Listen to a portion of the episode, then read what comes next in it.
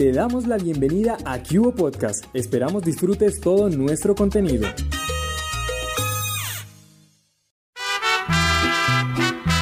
Darío, bueno, un placer tenerlo acá y sin duda alguna íconos de la música popular, usted. Muchas gracias. Hablemos un poquito de esos inicios. Bueno, muchas gracias. Bueno, los inicios musicales de Darío Gómez, pues, hecho con, con mucho esfuerzo. Eh, empecé haciéndome siempre a pulso, Dios me ayudó mucho y todo el público que me apoya y he sido pues un artista muy afortunado, cantante, compositor y que ahora está, estar aquí en premios ícono para mí es una gran satisfacción y esto es muy bonito para mí. ¿Qué ha sido lo más significativo de su carrera, lo más bonito que, mejor dicho, guarda con el corazón?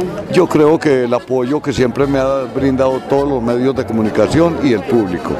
Estos tiempos de pandemia fueron muy difíciles para todos, pero para usted puntualmente, ¿en qué sentido? Un poco difícil porque estuvimos más de prácticamente año y medio sin poder eh, hacer eh, conciertos eh, al público, pero también aproveché mucho la oportunidad de escribir mi biografía personal, entonces ha sido algo que les tengo una gran sorpresa cuando la acabemos de editar y te cuento que ya ahora pues hemos ya iniciado otra vez de nuevo a estar en los escenarios públicamente con el público masivo que sea, gracias a Dios.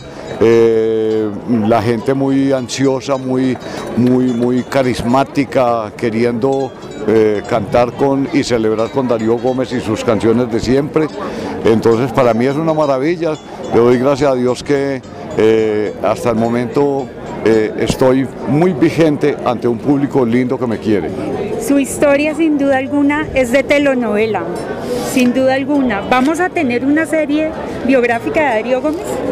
Eh, la biografía sí, lógicamente, y, aspiro mucho que conjuntamente con esta biografía pues empiece de pronto a, poder lanzar con alguna eh, cadena de televisión en Colombia o en el extranjero, alguna historia o, una telenovela que me parece que la tenemos en buen remojo hasta ahora.